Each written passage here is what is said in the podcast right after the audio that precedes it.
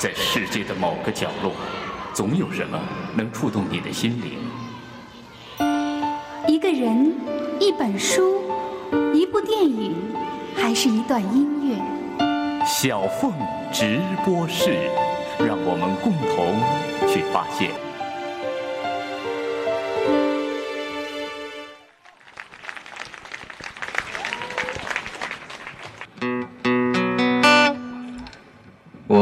非常感动大家的热情，我想我的腿早晚会好的，我的心完全是好的。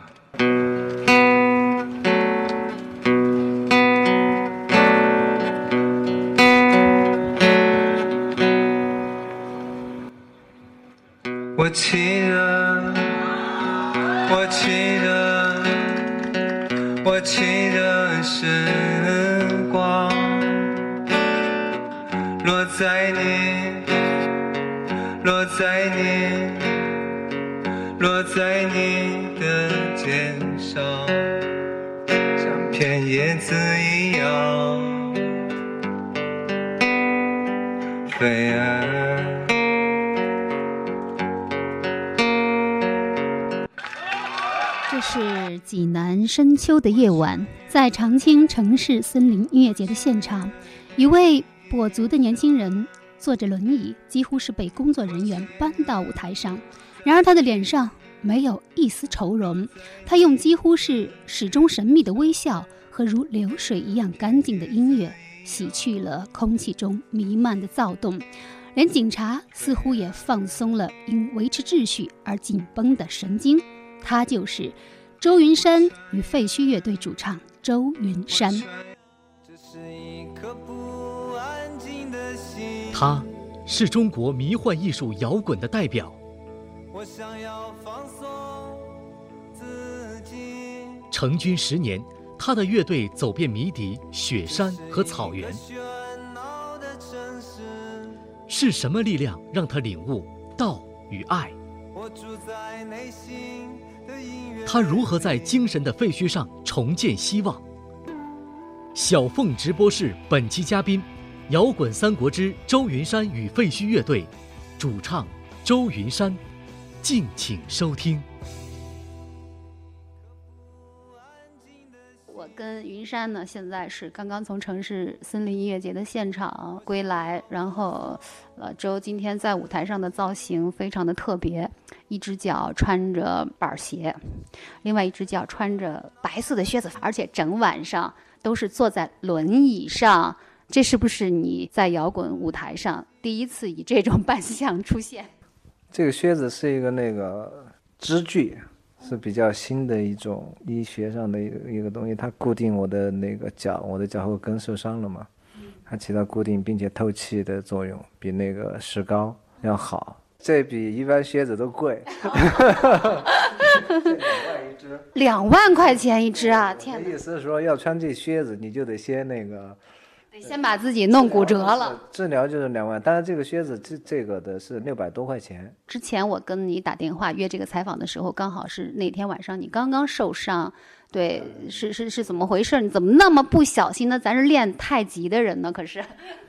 对，说起来挺可怕的，就是粉粉碎性骨折，一脚踩空，就是滑倒了吧。滑了，那以后只能练金鸡独立了。这个很快就会好的，两个月就会好的，就是可能就是说，老天爷安排我有这个这一难吧，这一难可能我得过这一关吧，也许没有这一难就有别的那个难。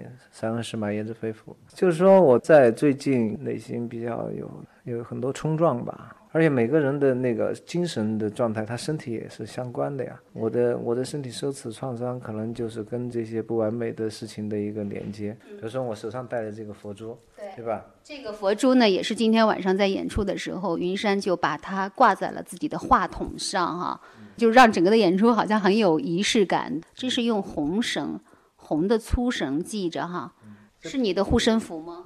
嗯，这是我一个那个在西藏的朋友，他是一个尼姑，他送给我的，这是他自己做的。然后他用的这个材质是什么骨头？好像是就是开过光啊什么的，就是就是非常非常神圣的一个东西。你那天晚上崴脚的时候，一定是忘了带这串佛珠了。对我一定是忘了带它了。脚摔坏之后几天之后，又又有一个朋友去我家，也是给我带来了一个观音的那个那个像，然后当时就跟我讲，就就好像就是一颗圣洁的水滴进了我的灵魂一样。就是那种感觉，后来我就拿起这个佛珠。那你每次演出都会把这个挂在话筒上，还是这一次？这次是开始，我觉得就是表达我的心里头，就是希望佛跟我们一起在这儿吧。你的第一张专辑《像叶子一样飞》。那是一张 非常著名的，就是非常黑暗的那样的一张唱片，而且那种里面的那种痛苦、那种压抑、那种矛盾是非常尖锐的。我还记得其中有一句歌词，你说只要一脚就能踢烂这个世界，就那个时候自己也是被黑暗包啊。那个时期，那个时候很绝望啊。为什么会绝望啊？因为我我是一个，当时我是一个少年呀，我不知道是为什么绝望，是听了 听了太多的。悲歌让自己绝望呢，还是自己本身绝望才写出那么多的悲歌？就是那个时候，可能是听了一些，比如说 Nirvana 呀什么，也挺悲情的。那个时候也挺也挺绝望的。平克也很悲很悲啊，但平克他在某一种意义上，他他也挺挺理性的，能控制自己的悲伤，驾驭自己的情感。就是说，嗯，那么我有我后来我就找到了解决，因为我我是一个当时我是一个少年呀。我当时我可能就没有那么理性和聪明啊，或者说我就是一个我就是一个莽撞的少年，我就没有那么懂事啊，我就是那样写了。所以所以那么我如果要让我让我永远是一个少年吗？让我永远绝望下去吗？我就可能就真的就像海洛因一样飞，或者说是自杀了，或者说是那种摇滚乐的那种那种那种，就是让自己啊觉得全全世界都是苦难。让你觉得让自己觉得人人的生命原来充满的只有苦，那么后来我我肯定要解决自己的问题啊，我要去超越这个东西啊，我所以我就做第二张。当拿到第二张专辑《悟空》的时候，就一下子真的是觉得这个周云山是脱胎换骨，我觉得可以用这样的一个词来形容。对，你是怎么样从过去的那种黑暗当中走出来的？有没有什么契机？契机就是我后来碰到了我的太极拳老师之后，我练太极之后，我的整个身体就变发生了变化，我的心灵就发生了变化，就是这样的，就就很简单，就就是你就是碰见了神，所谓的。或者说，在那个里头，你可能就是在某一种领悟里头，你就会那种所谓的顿悟和见悟，就是讲的，就就是有的时候你就可能碰见。但是我并不是说我就真的就是我得到了，我我其实还是一个孩子，还是一个含着泪水的孩子，真的，我这是噙着泪水看着我们的这个世界，这个世界雾蒙蒙的。就是这样的，所以我那张悟空并不是说你所谓的，就是我真的我，当然它和第一张有截然不一样的，所以你觉得它脱胎换骨，但是我觉得我其实在第二章里头也依然有很多悲伤在里头，是这样的。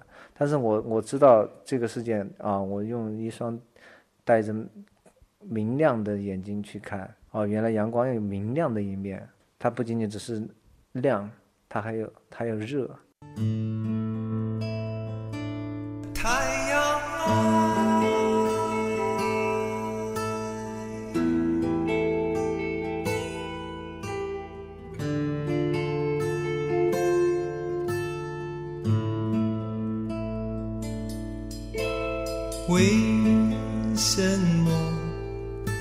什么太阳能无私的发着光？而我们，地球上的我们，却在为一场空争抢。为什么？为什么太阳能如此的爱我们？而我们危机中的我们，却那么苦，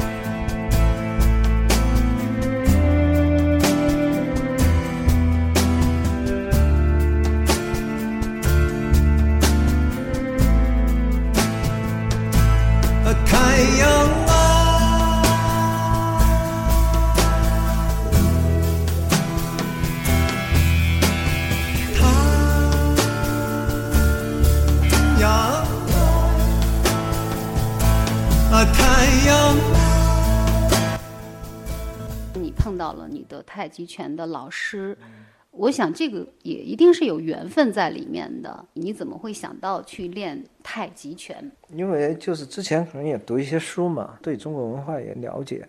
那么正好呢，有一天我和曹操，曹操当时就是跟跟那个老师在练太极拳。我那天早上从曹操家醒来，醒来八点钟醒来，我说我说我跟你去吧，我说我我你带我去吧。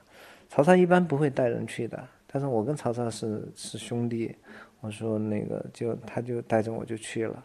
这但这不是说一念之间就就就去了，而是就是说，在这之前我就一直在想解决自己的一些问题和对中国文化、对中国文化的学习和那种各种东西的一种一种冲动，所以我去，所以那个想好了吗？我是肯定想好了，早就想好了，就就就去了，去了，一直到现在。但是我去了之后，第一次就是去练那些太极的招式的时候，有困难吗？没有，我们就是站桩，你就是没有说上来。我们的教法跟其他的不一样，其他的有的就是说让你在那儿像呃一个西瓜切成两半，左推一下，右推一下那种，就是那些都是做体操。太极是一个助道的东西，其实说到底，道嘛，它无处不在嘛，它就是它是那个这个世界这个宇宙的一个秘密嘛。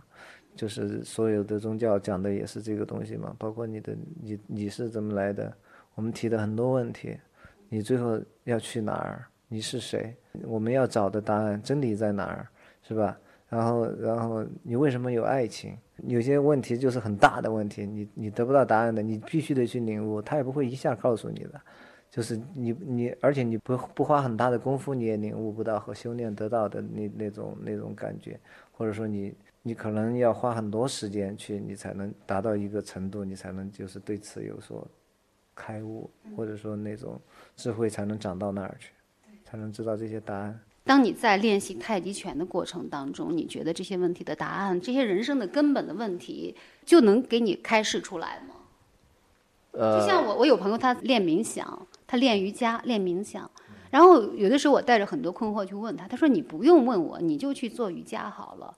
他说：“你就静坐，你每天如果打坐的话，这些问题的答案你都可以知道。对，可以这么告诉你。对这种东西不是说你练你就能得到，就像类似于你搞音乐，你就能出专辑，就能成名，你就能写出好歌一样，一个道理。就是说你有没有那个灵性，你花多少功夫，你有没有那个才华。当然就是说你只要去训练，它对你都有好处，或者说，所以你有还有可能你走火入魔呢。”对吧？你要是一个，你要是一个老是做做坏事儿，或者说那种那种，当你在拿到一个，比如说你拿到一把刀的时候，对吧？你有可能是你这把刀是拿来保护自己的，停止别的人的来来对你，对别人要来打你，那一看你手里有刀，他不敢来了，对吧？你有可能拿着这把刀的时候，你有可能就是拿去砍人了，你就去抢劫了，对吧？这个东西给你之后，看你是什么样的那种造化。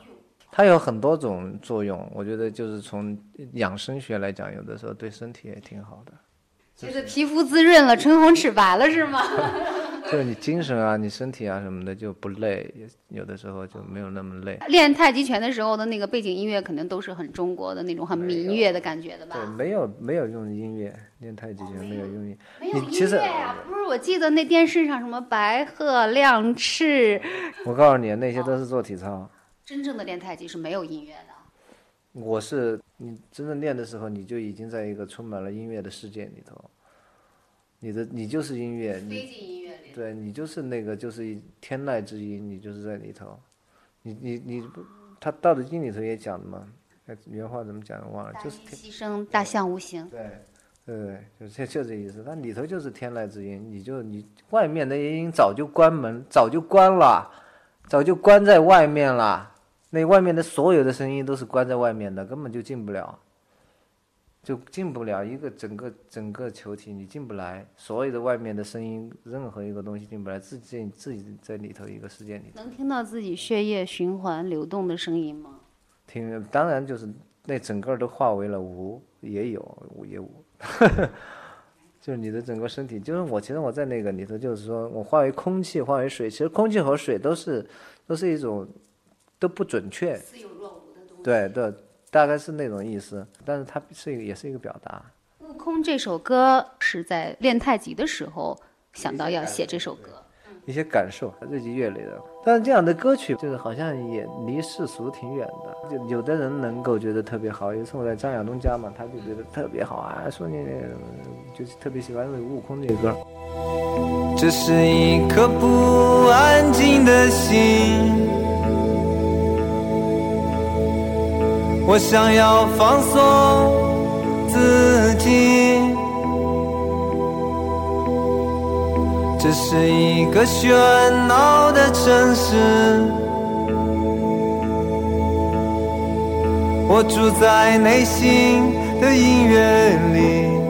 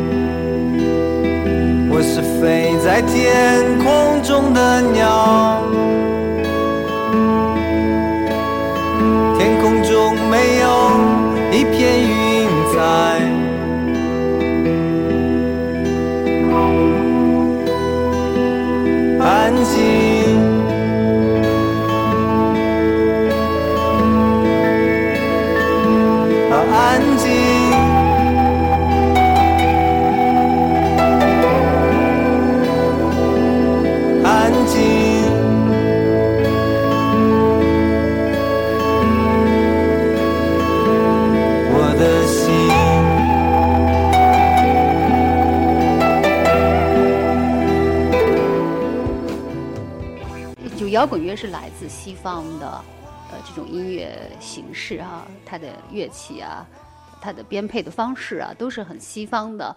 太极拳又是非常非常中国的东西，可是你居然能够将它们非常非常自然的这个揉在一起。就你当时在做这样的音乐的时候，你自己把它们衔接的时候有障碍吗？没有障碍，我这个东西就是一个很自然而然的一个转变，我觉得就它就会自然了，因为我本身就是这样的。作为自己有刚开始的时候对西方西方的哲学就是沉迷，然后西方的那种诗歌啊，那些音乐家呀什么那种的思想，就就基本上是指引了我的整个青春期。然后比如说谁？尼采，尼采、叔本华什么的这些人，怪不得你有悲情呢。叔本华多悲呀、对呀、对呀、那叔本华其实是吃着那个高级晚餐，然后在那儿说悲情的人。那但是我知道了，呃，周云山可能那会儿在树村，恐怕得是吃着酱油泡面条悲情的人。没有，我们就是我们那儿有一哥们儿特逗，就是就是薯那个就是说那个自己还炸炸薯条儿，那个只有只有那个土豆还炸薯条儿，然后弄弄弄点儿啤酒，然后在那儿。呃那个小桌儿往那太阳下面一放，然后依然是那种一副那种神情，一样一样，这个都对你你不一定就是说你要拥有很多钱你才有那种那种心情。我从来不觉得我穷，我就是在树村的时候，他们去做采访，我从来就没有说过哭过穷。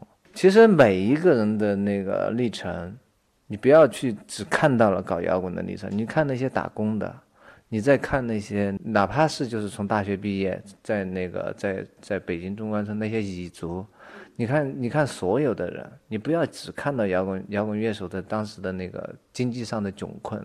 窘迫那种状态，其实每个人的生活要说说的特别现实来讲，没有谁特别容易。有几个是富家子，就是说中国的，当然现在的可能就是更小一代、小一代的那些，可能就是经济已经好多了哈。但是整个中国都是从农民转过来的，大部分的农民大国转过来的，所以所有所有的人都是没有钱的。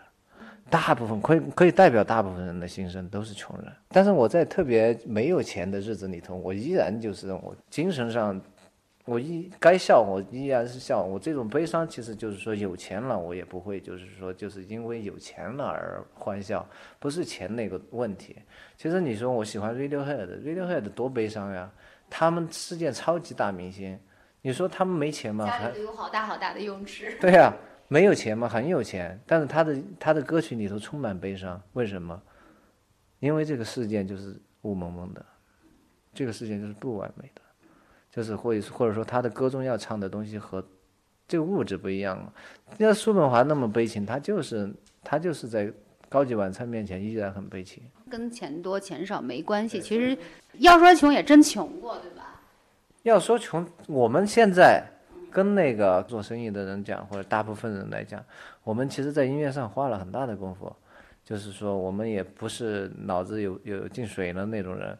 那么，我们其实得到的回报，其实并不是说怎么样了，说只是说现在有所改观，吃饭不愁，开得起车，就这么简单。有没有想过，哎呀，如果我们是一支在国外的摇滚乐队，如果说我们是一支美国的，然后同级的同级别的摇滚乐队的话，我们每个人家里都有。那个别墅，然后豪华的大游泳池。我其实没有那么大的物质欲望。当然，我其实我其实有一些有钱的朋友，在他的私人的游泳池里头，我们也经常去玩。他养着长颈鹿，也几几十亩地，然后然后一百多个仆人什么的，我们也在那儿就是享用他的所有的那些，也都也也都见过。不是说对那种东西没有见过。我觉得对我来讲，创作出好歌儿什么的那种幸福感，对我来讲可能可能更有。更有意意思一些，我要去追求的是那种，或者说我去追求，让这个世界更更好一点儿，更让我们更自由一点儿，让我们更平等一点儿，嗯，更好，我觉得。追求这些。刚才是说到，呃，其实早期的时候是受那种西方文化的影响会比较多一些啊，西方的哲学、西方的音乐啊。那什么时候又开始对中国的这些东西感兴趣？就是一个契机，就是太极练太极的时候，我就回到了中国文化。你是不是熟读这个《道德经》？哦，我读《道德经》啊，但是我我不敢跟你，你比如说你让我谈一本书嘛，我都不敢跟你说《道德经》，我根本就没权，没有，我不敢谈谈《道德经》，《道德经》太高深了，我真的不敢谈《道德经》，所以我不跟你说《道德经》，我跟你说村上春树的那个跑步的时候我们在想什么内容，因为我我要谈《道德经》的话，我真的我谈不好，我觉得中国读过多少遍？我读过，其实我系统读它就读了一遍。但是你要说就拿着那几个字儿的话，你一个字儿可能你就要读几个月，就是属于这种。然后对中国文化感兴趣，因为我在 研究这个，然后就回归了。我而且我觉得很深刻，比那个西方的哲学，我觉得就是像像尼采说的那个话，尼采说他就就是说《道德经》就像一个一个深井，而你只要是拿一个桶。进去提一桶水，那个深井里头的水提一桶出来，你就足够成为一个大哲学家，或者说你就你就你就可以无穷的影响就已经提出来了，大大概是这种感觉。我说我也看老子，也看《道德经》。他对啊，这是他说的话，我都惊了。后来我当然是读完《道德经》之后，我才知道有这样的一个看到哦，那我这哥哥们儿都是从这儿那个提 提水喝啊，原来。那我也从这儿提水喝了。周云山也开始从这个呃《道德经》里，从老子那儿提水喝了，是吧？就从这儿提水喝。对对。结果喝出了这个别样的滋味儿。对，后来我对整张专辑《悟空》都是在这个这个养分的滋养下面，后来自己的精神有一定的转变，然后才开始想着哦，原来要创作一些什么样的歌儿啊什么的，就是这样的。还是希望我的作品的那个根源表达的也是爱，就是道，从里头领悟到的一些东西，其实所有的愤怒也好，所有的哀伤也好。还是源于爱。我是游在清水里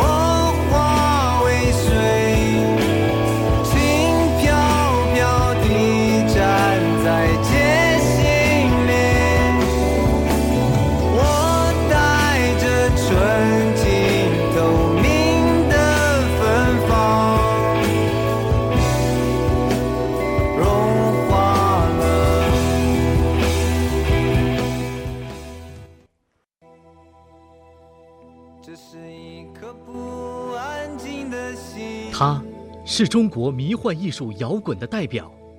我想要放松自己成军十年，他的乐队走遍迷笛、雪山和草原。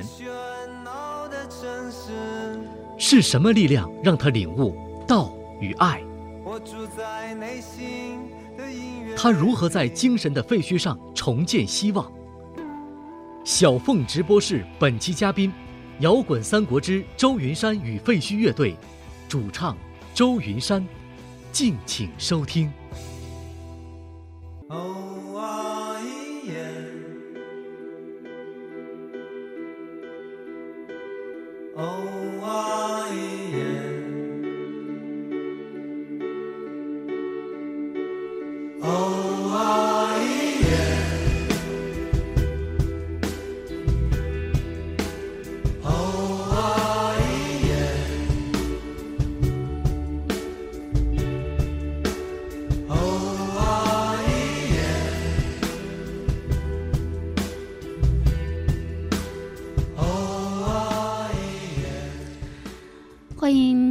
朋友在一段广告之后，继续收听山东电台经济频道小凤直播室。济南城市森林音乐节继痛仰二手玫瑰之后，脚步受伤的周云山与废墟乐队最后一个上场。而所有在那片如废墟一样长满荒草的荒地上坚持到最后的瑶迷，无疑是幸福的，因为周云山的确是有那样一种魔力，让每一个沉浸在他的音乐。和他的笑容里的人们感觉到温暖和迷醉。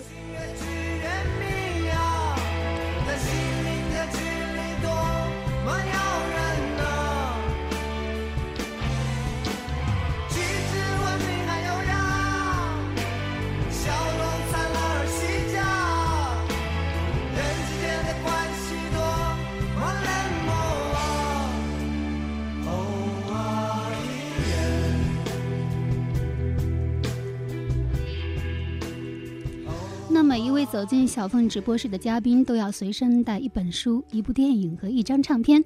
今天我们首先来分享周云山为我们所带来的这本书——村上春树的《当我谈跑步时，我谈些什么》。村上春树，日本著名作家。一九八二年秋天，在他开始职业作家生涯之际，他也开始了马拉松长跑。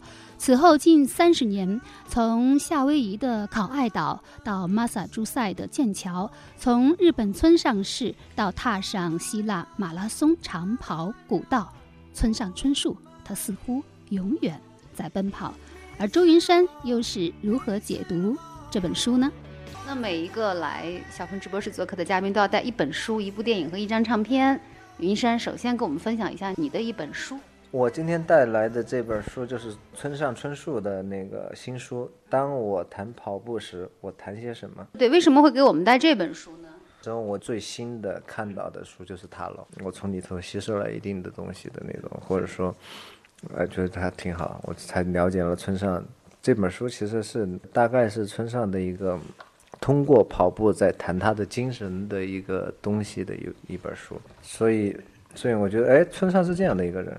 你是一个村上迷吗？曾经，我很喜欢村上春树，我觉得村上春树是一个了不起的作家。可以拿诺贝尔文学奖吗？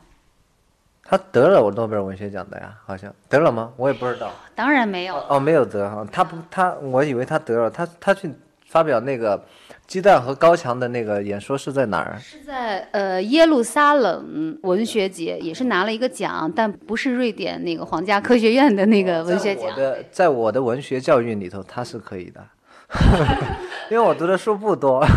他是你心目中的诺奖级别的作家是吗？对，但是其实诺贝尔文学奖他评奖的那些可能可能评奖方式，村上其实并不是一个天才性的那个那么大气、那么那么牛的一个一个人。对，就是踢小资了那种感觉。对，他是他是相对要小一些，而且是那样的一个人，但是并不是所有的人都长得伟岸，对吧？所有的人都是那种胸怀开阔，但这样的人你反而发现，就是这样的人，他的一些精神是真的是非常可嘉的。非常有意思哈，就以前我们比如说都知道村上春树是爵士迷，通过这本书我才知道哦，原来他居然还是一个马拉松长跑的爱好者，这点是不是也令你感觉很意外，或者说跟你是一个太极拳的爱好者有很相通的地方？当我们谈论太极时，我谈些什么？对，我希望将来周云山可以写一本这样的书。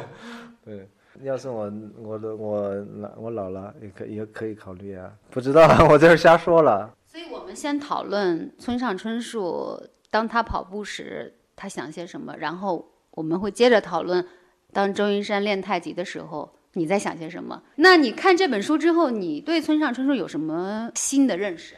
其实我他这个书里头，我最能想起来的，对我对我那种感哇，原来是这样的的一种一种特新奇的东西的时候，我我是感觉是他。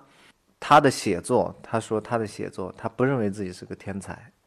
他说是有两种人，一种是天才，一种呢就是他是持续每年都发长篇小说的人。但是一一个长篇小说要能每年那么写的人，肯定就是一个特别有意志力，每天坐在那儿写作的人，才可能是这样的人。就类似于一直在跑步，就是这种精神，就觉得让我受到启发的一点就是。这我也不是一个天才，那么我在做完前两张专辑，或者说在我也没有说前两张就是那种特别好，就是你要想继续做，就得像他一样，必须得有非常强大的意志力，才能再把这个活儿继续做下去。对，就是这样的。你做下去其实容易，做好呢难，而且要他讲到的一点就是，只要会运用自己的才华。这一点，比如说你你的才华就是在在你的身体里头，比如说是一瓶水，或者说一一些那样的能量，你要会用的话，你要怎么节制它，用它，如何如何有一个好的体力，然后用用起自己的头脑这样的，他就讲了一些很科学的用自己的那个才华的能力，大概是他是跑步，就是这里头讲出来的这样，他作为一个作家的一些这样的东西。让我感觉特别牛。原来就是说，他写小说只真的跟他练马拉松是有关系的，是吗？就是他写小说这种每年发长篇的这种持续的创造的那种旺盛的创造力，是跟他练马拉松的那个体力，跟他身体是有关的，而不仅仅是跟他的才华有关，是吗？当然是身体好才能写得了长篇了，就是这样的。任何一件事情都是这样的，因为特别是写长篇，他就讲他就是。刚开始的时候，支撑他的那个熬夜啊，或者说那种就是那种点着一根烟，然后把自己也熏的那种，熏的那种身体也不好啊什么的，两两部小说下来就垮了身体。再往下走的话，就成路遥了。这中国作家路遥不是给累死的吗？好多人都是这么造完的嘛。所以他就后来，他正好他的体质，他讲到他的体质也适合跑步啊什么的，就是他找到了一个，可能就是说，如果有上帝的话，上帝就给了他这样的一个机会和机缘，让他用跑步来，让他成为了村上春树。他跑步是专业的马拉松的运动员吗？对，后来他因为他就是这样的一个人，他就是每年要去参加比赛啊什么的，就讲到他参加那种马拉松比赛啊什么的，一开始累得够呛啊那种，但是他就是始终的往前跑。始终的往前跑，就是那种那种讲他的那种跑的那些具体的那种状态，那种具体的状态，其实在每一个人的每一个工作里头都是那样的。我一直是觉得运动员是一个非常苦的一个差事，就完全就是跟自己过不去的那种感觉，就拿命去搏。但是像他这样一个人，像他这样一个大作家，他居然主动的去。跑马拉松，我觉得马拉松是非常非常艰难的一项运动。就如果你没有什么意志力支撑的话，你根本就不可能完成的。我是这样认为的。他不是你说的这种，他就是要磨难自己啊，什么就是要坚持啊，什么什么的，而是他天生就是觉得这个适合自己，而且他用这个锻炼自己，也是一种锻炼，就是一种也是我觉得那其实他悟他通过跑步悟悟的，其实就是说他他有自己的一个。用用通过跑步来得到一个领悟，得到真的要另另外一方面也也锻炼了自己的身体。他要去工作，他要写写作写长篇的话，他也需要一一副好的身体。同同时，他也迷恋跑步，跑步带给他无穷的那种东西。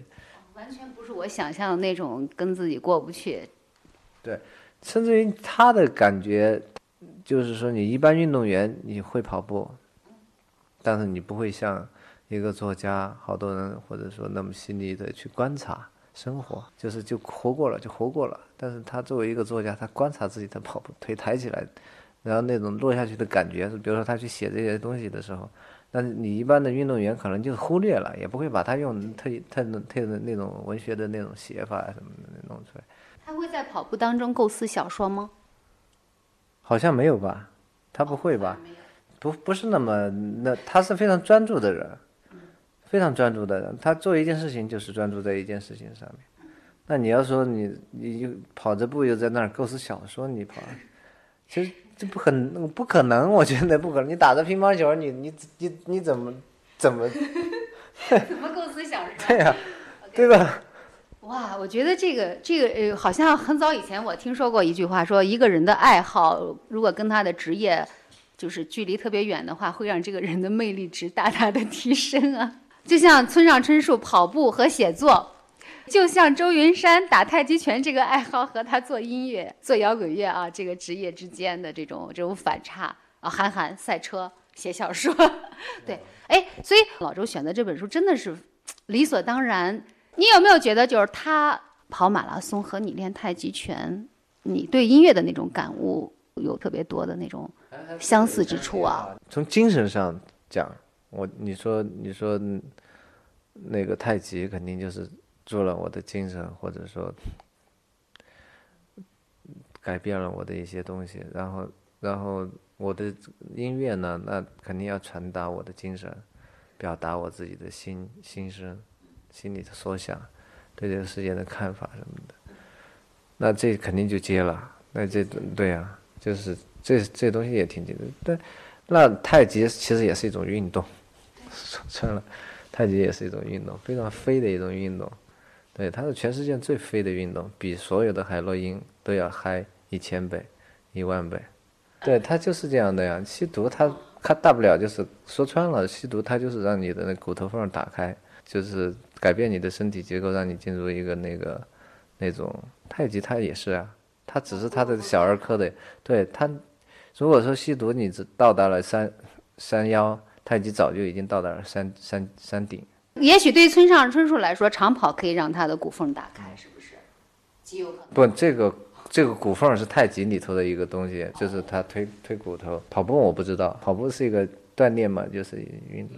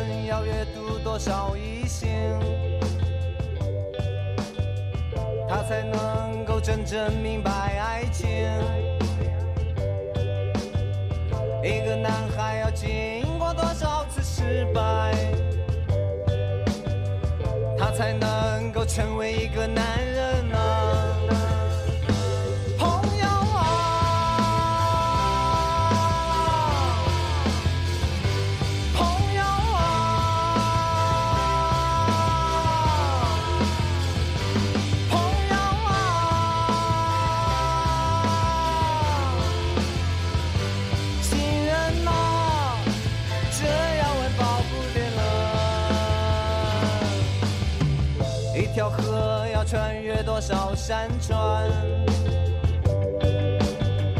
它才能够顺利流入大海？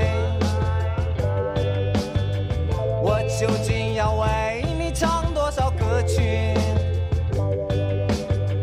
你才能够投进我的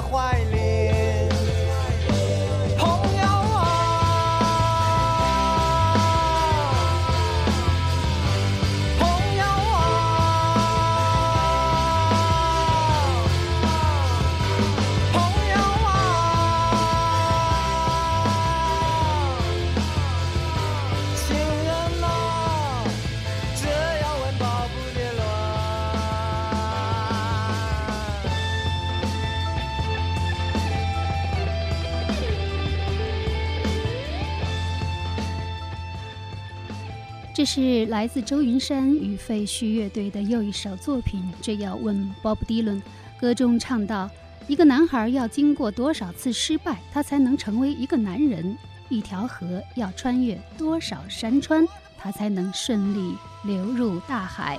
周云山用这首歌向他挚爱的 Bob Dylan 致敬。而一个作家要跑多少趟马拉松才能让自己保持长跑式的写作激情呢？这大概要问村上春树了。您正在收听的是山东电台经济频道小凤直播室，今天嘉宾摇滚乐手、太极舞者周云山。稍后我们继续听周云山聊村上春树的新作《当我谈跑步时，我谈些什么》。这是一颗不安静的心。他是中国迷幻艺术摇滚的代表。我想要放松自己。成军十年，他的乐队走遍迷笛、雪山和草原。喧闹的城市，是什么力量让他领悟道与爱？我住在内心的音乐。他如何在精神的废墟上重建希望？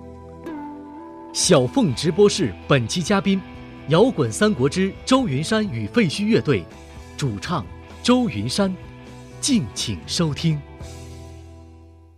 村上春树他是通过长跑，然后来锻炼自己的意志，呃，和他就是马拉松式的写小说的方式很贴。嗯，都是那对种长跑。那周云山呢？你练太极和你做摇滚乐，我觉得也是这样的一种关系，因为太极里面有一种就是要以柔克刚嘛，摇滚乐就是愤怒反叛，我们叫革命的这样的一种音乐啊。但是你用一种非常柔软、柔和那种温柔之心，把这个音乐形式给包裹起来了，所以就是一种可能很太极的周式摇滚嘛。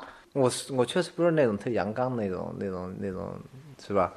我确实也不是那样的一的人，所以我的那个音乐就不是那么那么燥，不是那么激情，那不是那那种那种张扬，不是那种东西，所以我可能更，如果说用水和石头这两个人这两个来形容的话，我更像水一样，对吧？Rolling Stone 是石头。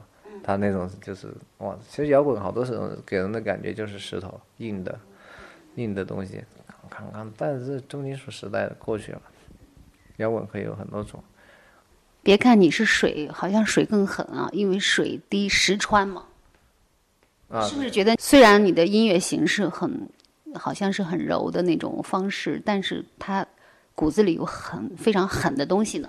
对啊，有很挺狠的东西的，也挺有劲儿的，也有挺挺有劲儿的一面的那种，真的还是挺有劲儿的。我觉得也是一个生命力的，也是挺有生命力量的内在的东西的。我想我是这样的。看这本书的时候，就是给你的最大的收获是什么？对我最大的感觉，我就是说每一个东西它都是一种悟道，就是我感觉就是村上跑步就是一种悟道，它就它有它的道，它有它走的道，就是这样的。最大的感觉就是，而且我觉得，呃，还有一个收收获。刚才我其实就谈了，他对我最大的启发就是一个艺术家如何用一生的时间来来跑完你的人生，就是说你怎么去跑完你的人生。用你你要搞的是音乐嘛？你的你要做的是，这这个启发就是说，好的时候我们可能就会中中途会有很多那种问题出来啊什么的，但他都不在话下，对他来讲。对，有好多艺术家，就尤其是做摇滚乐的人，他是非常容易消耗掉自己的才华的。对，就好像做摇滚乐就是一种生命的消耗的方式。什么科特·科本啊，然后什么什么，就是好太多的这个摇滚乐手，他们。就非常年轻，然后才华一下子消耗光了，就自杀了，或者是就疯狂了，或者就怎么样的。对啊，你比如说有的人沉迷于酒精，对吧？通过酒精的时候找到状态，是吧？你你你很容易就消耗掉你的那个你的才华，然后就过去了。然后，所以所以你我就想，我通过看这个书，我就想我能不能做到？但是我其实并没有做到，就是把自己的身体。就是因为我的老师也跟我说要适当的锻炼，因为我的体质并不是说特别好，特别好，不是特别好。我相反，我体质并不好。但是呢，我我在这种情况下，我如何去把我的人生做完？就就是说特别好的去把音乐这个道路走得特别好，走得特别那个，每天能不能做到坐到桌子那个工作室的桌工桌子面前？去工作，如果说像村上那样的话，他这种精神就是鼓舞我，就是只有那样，你才能是这样下去的。你看那些我的呃，我的偶像们，他们都发了多少专辑，他们的一生都是多少张专辑才累积了他的自己的一个自己的一个就是完整的一个音乐人生的历程。那你就出了，比如说你就很多人，你出一两张专辑，你就你就你就。完了，或者说你你的你的歌曲你还并没有达到真正好。比如说我这两张专辑，我说实话，我刚才在那儿夸夸自己啊什么的，都是我，但我现在可以实实话讲，就是两张专辑来讲，我都不满意，并没我说还没有真正开始。我希望我有一天真的能把自己，也许我是因为我是处女座，所以我说这样的话，就是那种。要求完美处女座，对，也有可能就是，但是也有可能我真的就能做出来，我自己认为好了，这就是周云山出来了，就是他，有有有一天，他是我的代表作，就是说这这一张是我的代表作，就是这种，那行，就是我作为一个那种那有那样的东西做，我现在一直在做我的那那个能够做到那一点，但是其实随着。每个人的年龄的增长，你要不会运用自己的才华的话，你就很难做到那一步了。所以对我来讲，这本书对我的帮助就是这一点。我就觉得，我能不能像他那样去做？但是其实说的容易，说说而已，要做起来真的很难。但是我觉得你已经悟到这一层了。就看我的意志力了，有一定的锻炼。而且我太极练的不好，真的，我太极练的不好，走火入魔，有的时候。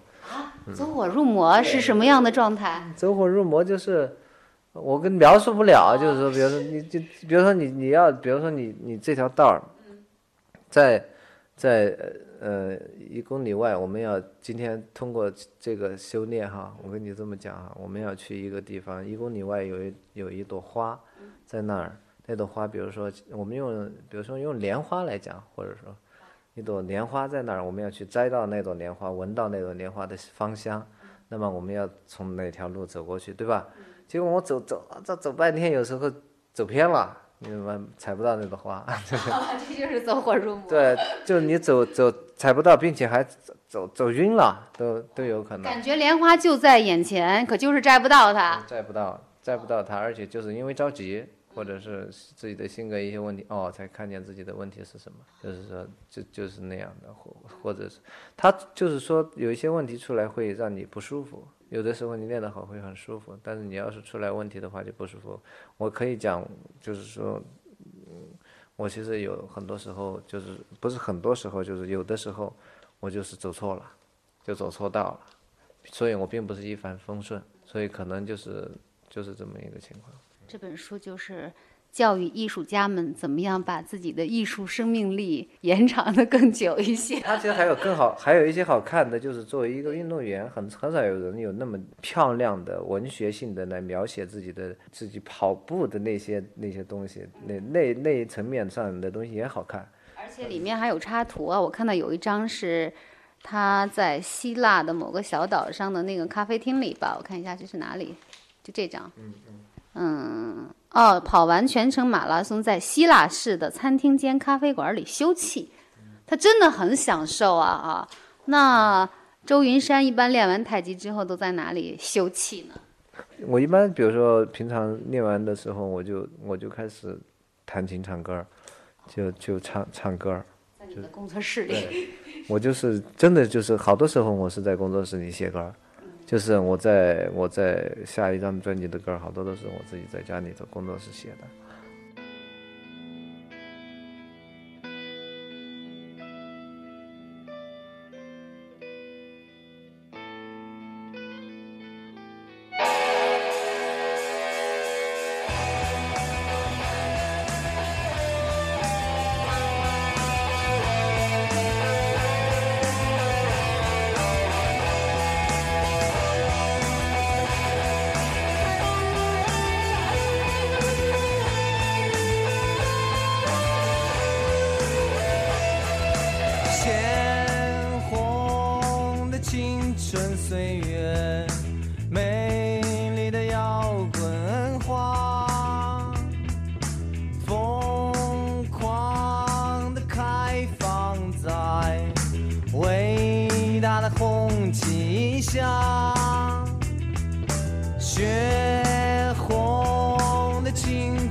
岁月残酷的摇滚生涯，英雄们都失踪的时候，剩下的就是奶油小生了。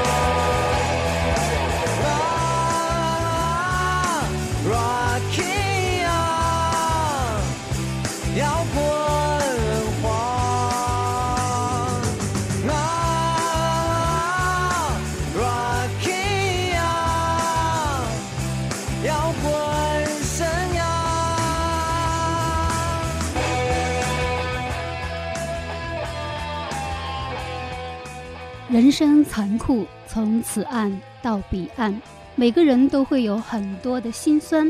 但是周云山和废墟乐队用这首《摇滚花》告诉我们：每个人都是自己的王，都是自己沙场上的英雄。